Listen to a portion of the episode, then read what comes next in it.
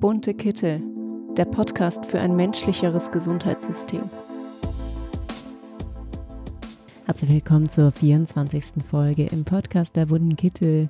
Ich bin Anita Janssen, Ärztin Weiterbildung für Innere Medizin und äh, mit mir ist heute wieder mal Lukas dabei, werdender Anästhesist und dann auch noch Justus, der Wirtarzt, beginnt äh, demnächst sein Studium.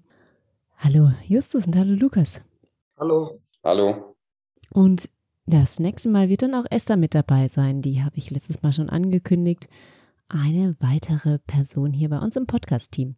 Wir freuen uns drauf. Bevor es losgeht und ich was zu unseren Interviewgästen heute erzähle, erstmal ein kleines Update zur Petition Keine Profite mit Krankenhäusern. Da war ja der Termin für die Übergabe unserer Petition am 19. Mai eigentlich, aber kurzfristig wurde das abgesagt, tatsächlich 20 Minuten früher, vorher. Dann bekamen wir auf Nachfrage letztens einen neuen Terminvorschlag, das war Anfang Juli, am 5. Juli. Das war so kurzfristig, dass wir keine große Veranstaltung auf die Beine stellen konnten. Und äh, die Petition wurde dann aber mit allen 52.000 Unterschriften und äh, den Top 250 Kommentaren an das Bundesgesundheitsministerium übergeben. Stellvertretend für den Gesundheitsminister, den haben wir natürlich nicht zu Gesicht bekommen, haben aber Frau Sell und Herr Zimmer die Petition entgegengenommen. Die arbeiten beide an Themen der Gesundheitsversorgung. Und anschließend waren wir zum Gespräch mit den beiden, also nicht ich, aber Leute von uns, äh, von den bunten Kitteln, waren dann zum Gespräch mit den beiden VertreterInnen eingeladen. Das Gespräch war eigentlich für 30 Minuten angesetzt, ging dann äh, wesentlich länger. Die äh, bunten Kittel haben ihre Standpunkte vertreten, Argumente gegen das DRD-System dargestellt und auch Beispiele genannt. Und nach einer langen, auch konstruktiven Diskussion wurde dann deutlich, dass die beiden VertreterInnen vom Bundesministerium für Gesundheit die Ansichten von uns bezüglich DRG-System nicht teilen und ähm, andere Ursachen von Missständen sehen ähm, zum Beispiel bei einer besseren Krankenhausbedarfsplanung und ähm, bei mehr Investitionspflicht der Bundesländer, beziehungsweise dass sie denen nachkommen. Letztlich äh, konnten wir ihnen dann aber auch mit konkreten Schilderungen von Missständen auch ein bisschen was Neues mitteilen und sie zum Nachdenken anregen. Und äh, zum Beispiel, dass äh, die Weiterbildung im DRG-System nicht mit abgebildet wird, somit auch nicht finanziert wird und ähm, da etwas vernachlässigt wird in Deutschland. Das war denen äh, nicht ganz klar und äh, das haben sie auch als durchaus relevant erachtet. Weitere Nachbesserungen am DRG-System sind erforderlich, da äh, sei, waren sie auch unserer Meinung, aber zunächst wird diesbezüglich in der Pädiatrie und in der Gynäkologie agiert werden, da aus diesen Bereichen rückgemeldet worden sei, dass sie in eine Unterversorgung hineinlaufen. Ja, wahrscheinlich nicht nur diese zwei Bereiche. Eine Abschaffung vom DRG-System wurde von den beiden jedoch ausgeschlossen, denn das Vorgängermodell sei ja aus gutem Grunde abgeschafft worden und ähm, eine Rückkehr dazu keine Option. Wichtig ist uns, dass äh, Abstand von der Idee genommen äh, wird, es gäbe nur dieses Vorgängermodell als Alternative zum DRG-System. Unserer Meinung nach muss eine umfassende Reform passieren, in die auch ein neues Modell entwickelt. Die offizielle Stellungnahme vom Petitionsausschuss steht weiterhin aus. Sobald es diesbezüglich Neuigkeiten gibt, werden wir das mit euch teilen. Es kann aber noch ganz schön lang dauern, Wochen und auch Monate, so wie unsere Erfahrungen bisher sind. Ähm, die beiden VertreterInnen haben auf unseren Wunsch hin ähm, zugesagt, dass wir mit dem Referat für Öffentlichkeitsarbeit äh, weiter zusammenarbeiten können, beziehungsweise Kontakt aufnehmen äh, dürfen. Wir erzählen euch, wie es weitergeht vor allem über unsere Social-Media-Kanäle und aber auch über unsere Website. Nun zur heutigen Folge. Im Anschluss zu unserer letzten Folge, da haben wir mit äh, dem Notarzt Dr. Beneur gesprochen über Notaufnahme, Rettungsdienst, Ausbildung und so weiter. Haben wir heute noch eine andere Perspektive auch zum Thema Rettungsdienst Notaufnahme da und zwar äh, MitarbeiterInnen aus Notaufnahmen. Die erzählen uns, was gut und was schlecht läuft, warum sie da gerne arbeiten. Und zwar in einer etwas größeren Runde. Heute haben wir nämlich drei Interviewgäste. Und zwar ist es Lisa Einsmann, Krankenschwester in einer Notaufnahme in Berlin-Kreuzberg. Dann Susanne Oswald und Sebastian Walter. Die sind bei der Initiative Notaufnahme retten mit dabei. Was das ist, das erzählen die uns am besten einmal selber und stellen sich vielleicht auch einfach einmal selber vor. Hallo ihr drei. Könnt ihr euch vielleicht ein bisschen vorstellen, von euch erzählen, was ihr so macht und wie ihr zu der Initiative Notaufnahme retten gekommen seid? Also ich bin Lisa, ich bin Notaufnahme-Krankenschwester im Klinikum am Urban in Kreuzberg. Ich war letztes Jahr im Tarifkampf beteiligt, habe dort mit Stella und Leonie, die auch Aktion Notaufnahme retten, mitgegründet haben, in der Tarifkommission für Vivantes von Verdi gesessen. Und nach den Tarifverhandlungen haben wir beschlossen, dass wir weitermachen wollen mit dem Kampf und dass wir weiter für eine Verbesserung unserer Arbeitsbedingungen in den Notaufnahmen kämpfen wollen haben uns dann mit anderen Kolleginnen zusammengeschlossen. Ähm, ja, also ich bin Susanne, ich bin Fachkrankenschwester im äh, St. Gertrauden Krankenhaus in Berlin in der Rettungsstelle und ich bin letztendlich über Lisa zu Aktion Notaufnahmen retten gekommen, weil ähm, ich beim konfessionellen Träger arbeite, der sich am Arbeitskampf nicht beteiligen darf. Aber ich als Privatperson kann mich natürlich einer Initiative anschließen und das habe ich dann gemacht. Vielleicht ganz kurz, äh, Sebastian, bevor du loslegst, ähm, einmal ganz kurz einhaken. Und zwar, Susanne, warum dürfen sich konfessionelle Träger nicht am Arbeitskampf beteiligen? Tja, weil es leider in Deutschland einfach so ist, also dass die Kirche offensichtlich über geltendem Recht steht. Also es ist tariflich leider so geregelt, dass in unserem kirchlichen Tarifvertrag ähm, das Streikrecht ausgehebelt ist. Es gab da wohl auch schon Klagen, habe ich gehört, ähm, aber bis jetzt hat die Kirche immer gewonnen. Also so viel äh, zum säkularen Staat. Ja. Dann entschuldige ich die Unterbrechung und Sebastian, dein, dein Wort dann. Ja, Grüße. Ich bin der Sebastian aus der zentralen Notaufnahme aus Jena, ähm, auch Krankenpfleger. Und ich bin erst durch die Berliner Krankenhausbewegung ähm, dazu gekommen, weil ich auch mit Lisa und auch anderen Personen, teilweise auch hier anwesend, schon im Urban gearbeitet habe. Und ähm, dann Leonie, äh, die auch sehr aktiv ist in äh, Aktion Notaufnahmen retten, mich sozusagen zu mir gesagt hat, du musst da mitmachen. Das habe ich natürlich sehr gerne getan, weil gerade in Jena, wo es zwar einen sehr guten Vertrag, Tarifvertrag für die Station gibt, der auch vieles regelt. Ähm, aber die Notaufnahme ziemlich vergessen wurde, das natürlich dann für mich auch ein, ein Punkt war zu sagen, ja, da müssen wir was ändern und ähm, natürlich gerne mit allen zusammen und für alle Notaufnahmen. Vielen Dank euch dreien, dass ihr auch hier zusammen erscheint. Ähm, kann eine von euch oder einer von euch unseren ZuhörerInnen und auch uns nochmal erzählen, was ähm, hinter Notaufnahme retten eigentlich steckt? Also wir sind ein Zusammenschluss von Kolleginnen. Ganz am Anfang waren wir Pflegekräfte aus Berlin aus Notaufnahmen. Mittlerweile sind wir bundesweit Pflegekräfte. Wir sind so eine Kerngruppe von acht, neun Leuten und eine erweiterte Gruppe von aktuell circa 30 Leuten und jetzt gerade vielen Leuten auch aus NRW dazugekommen, die ja gerade streiten, streiken. Wir haben vor einem Monat etwa eine Petition auf change.org gelauncht, die mittlerweile über 60.000 Unterschriften bekommen hat.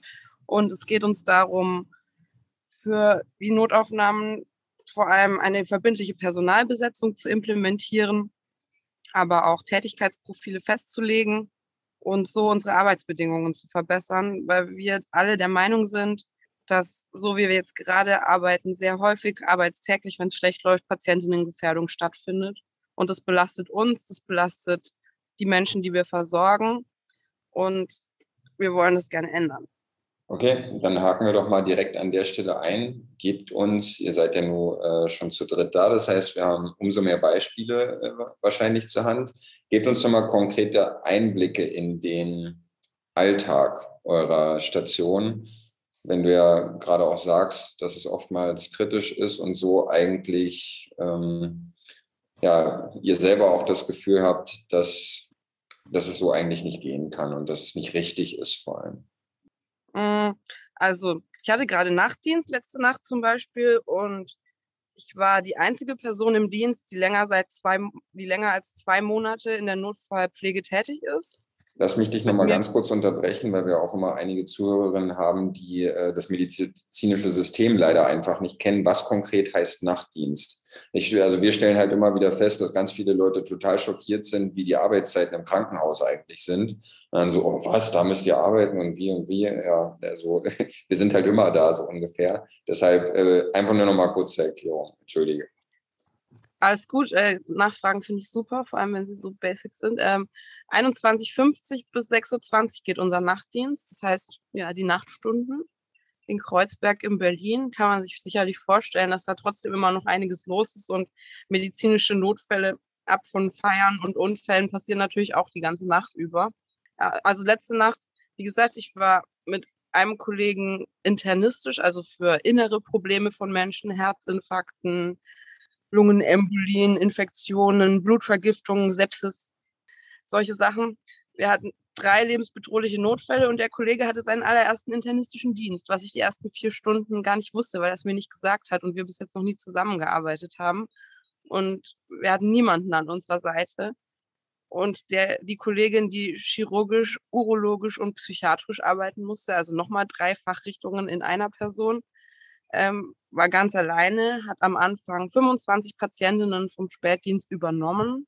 Da waren mehrere ernsthaft kranke oder schwer verletzte Menschen dabei, zwei polytraumatisierte Patientinnen, die dann auch auf die Intensivstation gehen mussten zur Überwachung. Und mit denen war sie ganz alleine, während wir im Schockraum quasi gleichzeitig Einarbeitung und Notfallversorgung gemacht haben.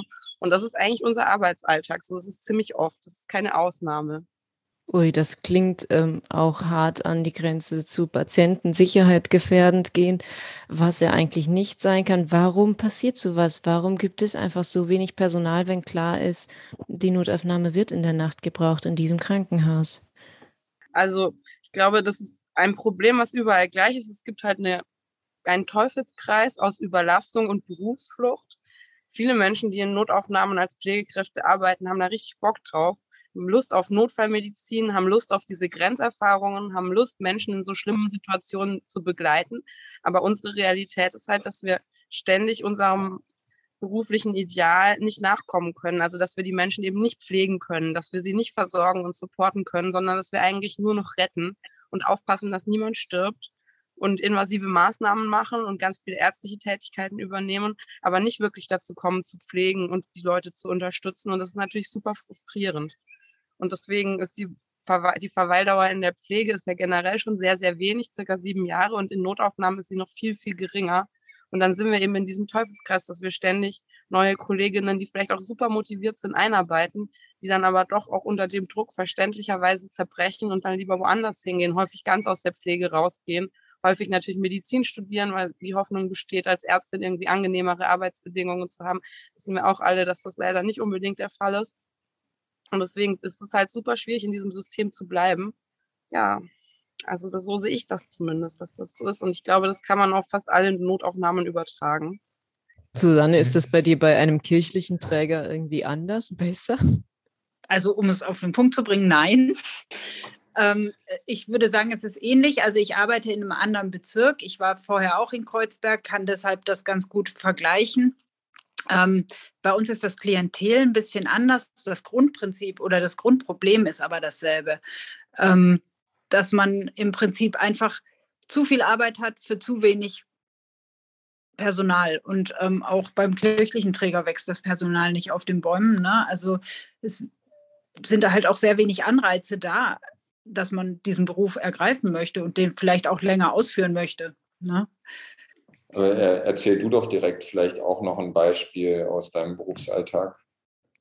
Naja, also ich finde, dass bei uns wirklich einfach ein ganz großes Ding ist.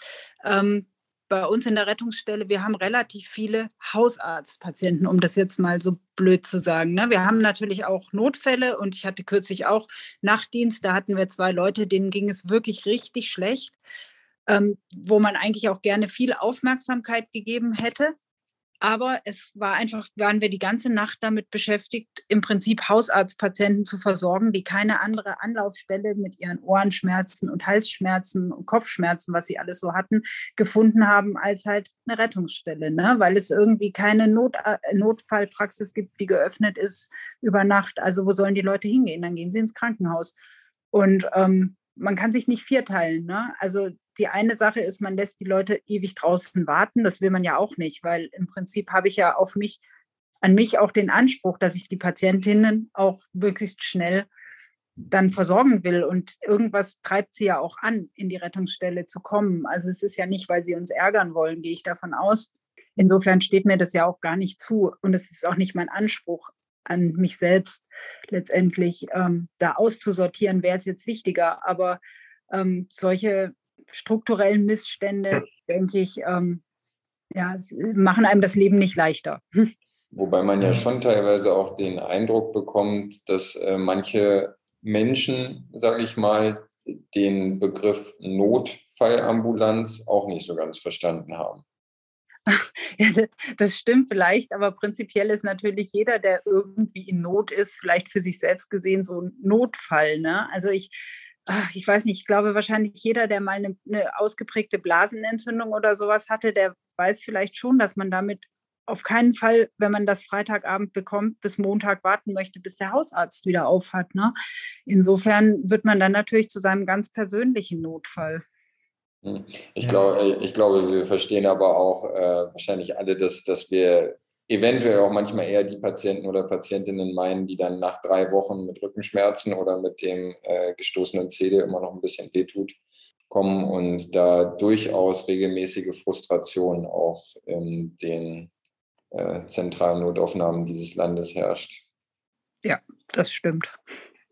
Ähm, jetzt, jetzt habt ihr ja beide gerade die Berliner Perspektive eröffnet. Ich würde jetzt noch Sebastian vielleicht äh, nach persönlichen Erfahrungen so aus Jena vielleicht auch dann äh, ja, gerne. Also für mich ist natürlich die Umstellung zu einem Uniklinikum, davor ja auch Vivantes, also Berlin. Ähm, jetzt an dem Uniklinikum Jena, was ja auch Notfallmedizin als einziges, einzige Notaufnahme sozusagen äh, als Fach betreibt, also als Fachrichtung Notfallmedizin in Deutschland, was eher der internationale Standard ist, was für mich auch natürlich spannend ist. Und ähm, sehr viel intensivmedizinische äh, Versorgung auch zusätzlich noch macht, weil es einfach ähm, technisch relativ gut ausgestattet ist, weil es ähm, im Vergleich zu anderen Krankenhäusern ähm, auch über mehrere Schockräume verfügt, über äh, mehrere Perfusoren verfügt. Ähm, jetzt werden manche sagen, ja, Perfusoren, das müsste doch eigentlich jeder haben, aber manche haben so alte, dass die erst. Einmal kurz, einmal kurz so. unterbrechen, vielleicht nochmal kurz für die nicht-medizinischen ZuhörerInnen hm. auch Perfusoren kurz erklären. Also das ist sozusagen ein Automat, in den ich eine große oder eine, auch eine kleine Spritze einsetzen kann, die über eine gewisse ähm, Dauer, die ich selber einstelle, eine gewisse Anzahl an Millilitern und dementsprechend natürlich auch Gramm oder Milligramm oder Mikrogramm an den Patienten abgibt, um ihn zum Beispiel sediert zu halten, also schlafen zu lassen oder um ihn zum Beispiel am Leben zu halten, also Adrenalin, Noradrenalin, äh, ähm, zu geben, um äh, ja seine Vitalwerte oder äh, sein Leben am Laufen zu halten. Ne? Also das ist sozusagen äh, die Funktion eines Perfusors. Das ist ja auch ein bisschen das Problem, wenn man halt in dem Beruf auch schon eine gewisse Weile ist oder jeden Tag auch mit den Leuten sich natürlich umgibt, vor allem in der Pandemie, dann hat man einen gewissen Sprech, wofür man dann auch gerne mal beim ähm, Familienessen gebannt wird oder nicht reden darf. naja, auf, auf jeden Fall Uniklinikum. Kurz eine Rückfrage äh, ja. wieder zum Begriff. Ganz oft ist hier schon der Begriff Schockraum gefallen. Aber was ist ja. denn ein Schockraum eigentlich?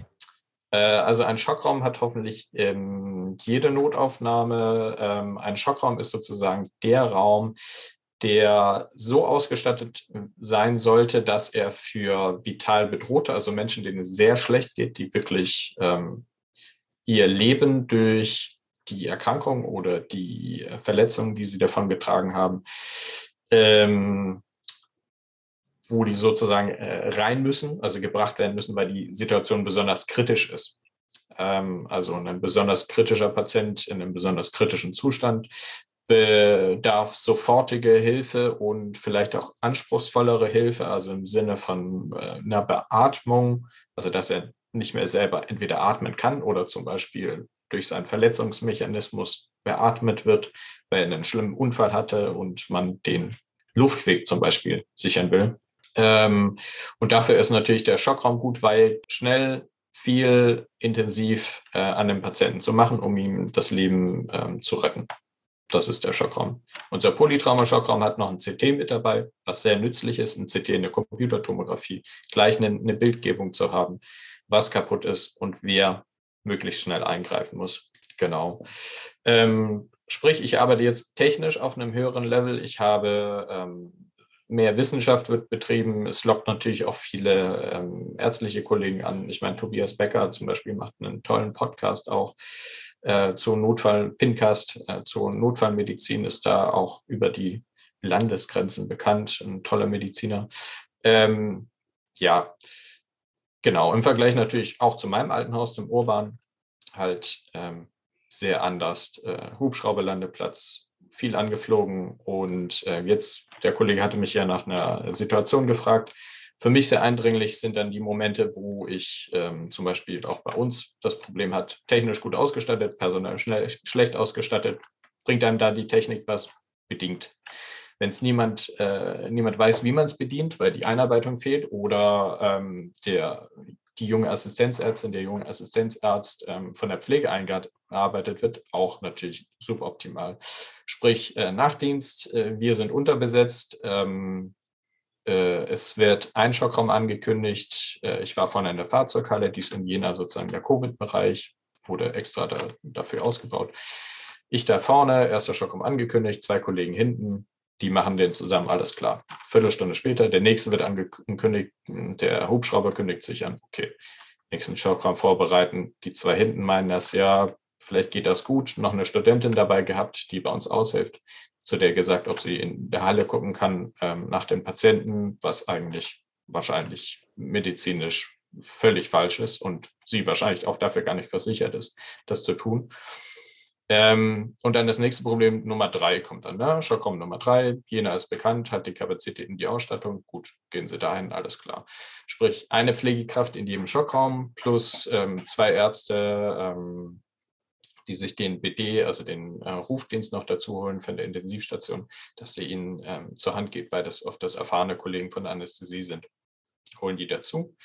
Sprich, wir haben jetzt eine Pflegekraft ähm, pro Schockraum, was äh, eigentlich nirgendwo so sein sollte, weil ich weder gleichzeitig einen Zugang und gleichzeitig legen kann, also einen venösen oder einen arteriellen und gleichzeitig die Medikamente für den Patienten aufziehen kann oder eine Arterie vorbereiten oder ihn äh, in einem Moment bei der, dem, der ärztlichen Kollegen, dem ärztlichen Kollegen bei der Beatmung helfen kann, was auch immer. Ähm, sprich, alle drei Pflegekräfte gebunden plus äh, eine Studentin vorne. Ähm, dass wir das im Endeffekt äh, geschafft haben, dass diese Patienten sozusagen ähm, qualitativ okay versorgt wurden, ist ein bisschen ein, ein, Wunder. Ein anderes Problem, was dadurch entsteht, ist, alle Kräfte sind in den Schockraum gebunden. Was wird mit den anderen Patienten? Also demente Omas, demente Opas steigen gerne aus dem Bett, ziehen sich dann vielleicht noch eine schlimmere Verletzung zu. Ähm, andere, du kannst nicht mehr auf die Monitore gucken, auf die Zentralüberwachung. Du weißt gar nicht, was mit den anderen Patienten passiert. Na, und dann hast du noch eine Studentin, die sozusagen auf vier weitere äh, Patienten aufpassen soll, wofür sie gar nicht ausgebildet ist. Sprich, das so. ist eine Situation von vielen, denen wir halt öfters begegnen. Und das ist kein Zustand, der qualitativ für den Patienten oder für das Personal, weder ärztlich noch pflegerisch noch von den Reinigungskräften noch für die ähm, Retter annehmbar ist. So, und nun bin ich äh, der Geschäftsführer aller eurer drei Häuser. Ist ja auch nicht mehr unüblich, dass ich als Geschäftsführer jetzt alle drei Häuser gleich unter mir habe. Und ich sage euch jetzt, naja, aber funktioniert doch. Ihr kriegt es doch hin, warum soll ich jetzt mehr Personal bezahlen? Was sagt ihr mir zurück? Naja, wir können das ganz gut nachweisen, dass das System, so wie es jetzt gerade läuft, ziemlich bald zusammenbrechen wird. Wir haben eine Umfrage gemacht an allen Notaufnahmen in Bundesdeutschland, haben aktuell knapp 1000 Leute teilgenommen. da das erst kurz läuft, ist das schon relativ viel. Und da sagen 96 Prozent der Pflegekräfte, dass sie in fünf Jahren nicht mehr da sein werden, wenn sich nichts ändert. Und ich würde sagen, das spricht dann für sich. Mal ganz davon ab, können wir das auch gut nachweisen. Wir schreiben arbeitstäglich Gefährdungsanzeigen, weil unsere Patientinnen nicht sicher sind. Wir bekommen ständig die Feedbacks von Patientinnen und Angehörigen, dass sie sich schlecht betreut fühlen und dass noch nicht mal die ausreichende Versorgung stattfindet, die irgendwie gesetzlich vorgeschrieben ist. Und Notaufnahmen sind irgendwie die Ein das Einfallstor und das Aushängeschild für viele Kliniken, aber gleichzeitig sträflich unterfinanziert. Und das ist dann auch der Moment, wo man sich auch mit einer Geschäftsführung eigentlich solidarisieren können sollte. So sehen wir das zumindest, weil auch eine Geschäftsführung müsste eigentlich Interesse daran haben, dass sich die Finanzierung von Notaufnahmen, aber auch von pädiatrischen Stationen, von Kindernotaufnahmen und von Kreissälen ändert, weil gerade wir, also die Akutaufnahmebereiche, besonders stark gebeutelt sind vom DRG-System, weil wir alle nicht wirklich finanziert werden. Bei uns wird die Pflege nicht refinanziert, bei uns wird eigentlich nur die Diagnostik refinanziert. Und das führt natürlich dazu, dass wir so sträflich unterbesetzt sind. Und es sind ja nicht nur wir Pflegekräfte, das ist ein interdisziplinäres Problem. Auch die, auch, wir, auch die Ärztinnen sind viel zu wenig besetzt, werden viel zu schlecht eingearbeitet und werden ständig in Situationen geworfen, denen sie eigentlich gar nicht, die sie eigentlich gar nicht aushalten können. Und Geschäftsführungen haben ja am Ende doch auch immer so ein bisschen Interesse daran, gute Publicity zu haben. Und wir mit unserer Aktion bewegen uns natürlich mit unseren Medienauftritten auch häufig in Bereichen, die auch als geschäftsschädigend ausgelegt werden könnten von unseren Arbeitgeberinnen. Aber es ist jetzt gerade so dermaßen angespannt und nicht mehr auszuhalten und so nahe am Kollaps das System, dass jetzt einfach was passieren muss. Wir haben jetzt gerade auch die angenehme Situation, dass die Bundesregierung in ihrem Koalitionsvertrag genau das, was ich gerade gesagt habe, also eine Finanzierungsreform in der Notfallversorgung für pädiatrische Bereiche und für Kreissäle vorgesehen hat. Es soll eine auskömmliche, bedarfsgerechte Finanzierung zeitnah implementiert werden. Und das ist jetzt genau der Punkt, wo man reinstoßen sollte und wo man versuchen sollte, was zu verändern. Ich möchte eigentlich ähm, auch gerne die anderen beiden noch dazu hören. Allerdings würde ich jetzt fast an der Stelle dazu plädieren, allen Zuhörerinnen einfach nochmal zu sagen, bitte nochmal zwei Minuten zurückspulen und das Ganze nochmal von vorne hören, weil es die kritische Situation unseres Gesundheitssystems, fand ich jetzt persönlich, recht gut auf den Punkt gebracht hat und äh, man da das dick doppelt und dreifach unterstreichen sollte und hinten noch drei große Ausrufezeichen dran machen müsste. Und äh, ja, manchmal kann man einen Podcast auch mit einem großen Knall aufhören. das geht. Alles sehr treffend formuliert und äh, dann fragt man sich, wie schaffen es Menschen, das dann zu überleben? Da wird die Gesundheit von all den PatientInnen doch gefährdet. Habt ihr Perspektive darauf, dass diese Initiative etwas bringen wird? Ja, der Koalitionsvertrag, mal sehen, ähm, was daraus wird. Habt ihr direkte Rückmeldung zur Initiative noch bekommen?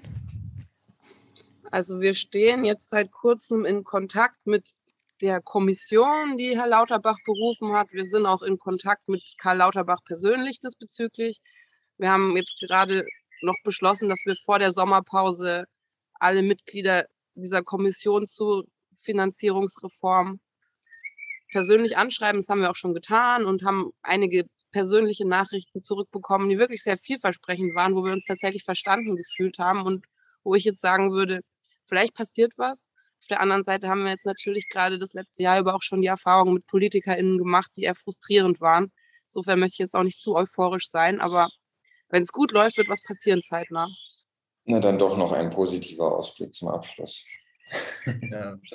Sebastian, Susanne und Lisa äh, als Verabschiedung, sagt mir einmal persönlich oder sagt uns einmal persönlich, ähm, was hält euch dann trotzdem in diesem Beruf, wenn man so hört, wie katastrophal die Arbeitsbedingungen sind? Also ich liebe Notfallversorgung. Ich mache nichts lieber. Das gibt mir unglaublich viel. Jeder Mensch, den ich gut versorgt habe, der, die mir Danke sagt, die danach irgendwie sagt, Schwester Lisa, es war scheiße, was mir passiert ist, aber irgendwie hast du mich gut versorgt und irgendwie hast du mir geholfen. Das hält mich auf jeden Fall immer bei der Stange und das wird sich hoffentlich auch nicht so bald ändern. Ja, mir geht es da eigentlich ganz ähnlich wie Lisa. Notfallpflege, das ist einfach das, wofür ich brenne. Und eigentlich würde ich das gerne eben so machen, dass ich hinterher auch sagen kann, wow, das war jetzt richtig gut. Aber ich gebe die Hoffnung nicht auf, dass das kommen wird. Und das hält mich letztendlich. Ja, also kann ich den Kolleginnen natürlich äh, zustimmen. Ich glaube, Notfallmedizin, äh, Notfallpflege ist äh, ein sehr chaotischer, aber gleichzeitig ein sehr vielseitiger Bereich, der einen sowohl im Moment halt sehr viel nimmt ne, und sehr auf einen eindrücken kann, so wie die Bedingungen im Moment sind, aber halt auch viel geben kann. Und es ist viel Potenzial dabei, was man halt gerne rausholen will aus diesem Bereich. Und es sind einfach coole Leute dabei. Man arbeitet mit so vielen verschiedenen äh, Fachrichtungen oder ähm, Kolleginnen und Kollegen zusammen. Das ist einfach ähm, eigentlich jeden Tag auch irgendwo eine Bereicherung. Aber ähm, durch diese momentane Situation ist es öfters erdrückend, als es halt, wo man sagt, so, ja, ich, diese Notfallmedizin, das werde ich bis zur Rente machen. Das wär, ist eigentlich mein Anspruch an mich, den ich eigentlich gerne auch ähm, was ich auch gerne so durchziehen äh, würde, aber wie die Bedingungen im Moment sind, ähm, wird das wahrscheinlich dann irgendwann einen Bandscheibenvorfall Nummer 5 oder so zugrunde gehen. Vielen Dank für eure Mitarbeit. Dankeschön. Vielen Dank, dass ihr hier aufgetreten seid und äh, uns kleine Einblicke in die Notfallversorgung gegeben hat, habt. Ja, also äh, extrem spannend. Äh, dickes Danke euch. Sehr cool. Danke für die Möglichkeit auf jeden Fall. Ja, vielen Dank. Die Einladung. Okay. Danke, danke. Ja. Tschüss. Dann Tschüss. tschüss ihr allen. Macht's gut. Schönen Ciao. Abend. Ciao. Ciao. Das war's dann auch mit unserer 24. Folge im Podcast der bunten Kittel. Wir freuen uns immer wieder über so spannende Interviewgäste. Heute mal ein bisschen bunter, ein bisschen mehr. Vielen Dank, vielen Dank fürs Zuhören an euch. Wie immer auch der kleine Verweis auf unsere Website www.bunte-kittel.de, dann auch unsere Social Media Kanäle Facebook, Twitter und Instagram. Schreibt uns gerne auch da irgendwo oder mailt uns an bunte-kittel.posteo.de. Vor allem auf unseren Social Media Kanälen, aber auch immer mal auf der Website ähm, erzählen wir euch, was bei uns so aktuelles passiert, äh, wenn wann auch mal ein neues aktuelles Treffen stattfindet. Kommt einfach mal dazu, meldet euch bei uns, wenn ihr Ideen habt, Kritik habt, ähm, mitmachen möchtet. Wir freuen uns über Rückmeldung. Dann bis äh, zum nächsten Mal. Tschüss auch, Lukas und Justus. Macht's gut, bis dann. Tschüss, Anita. Dankeschön. Ja, tschüss.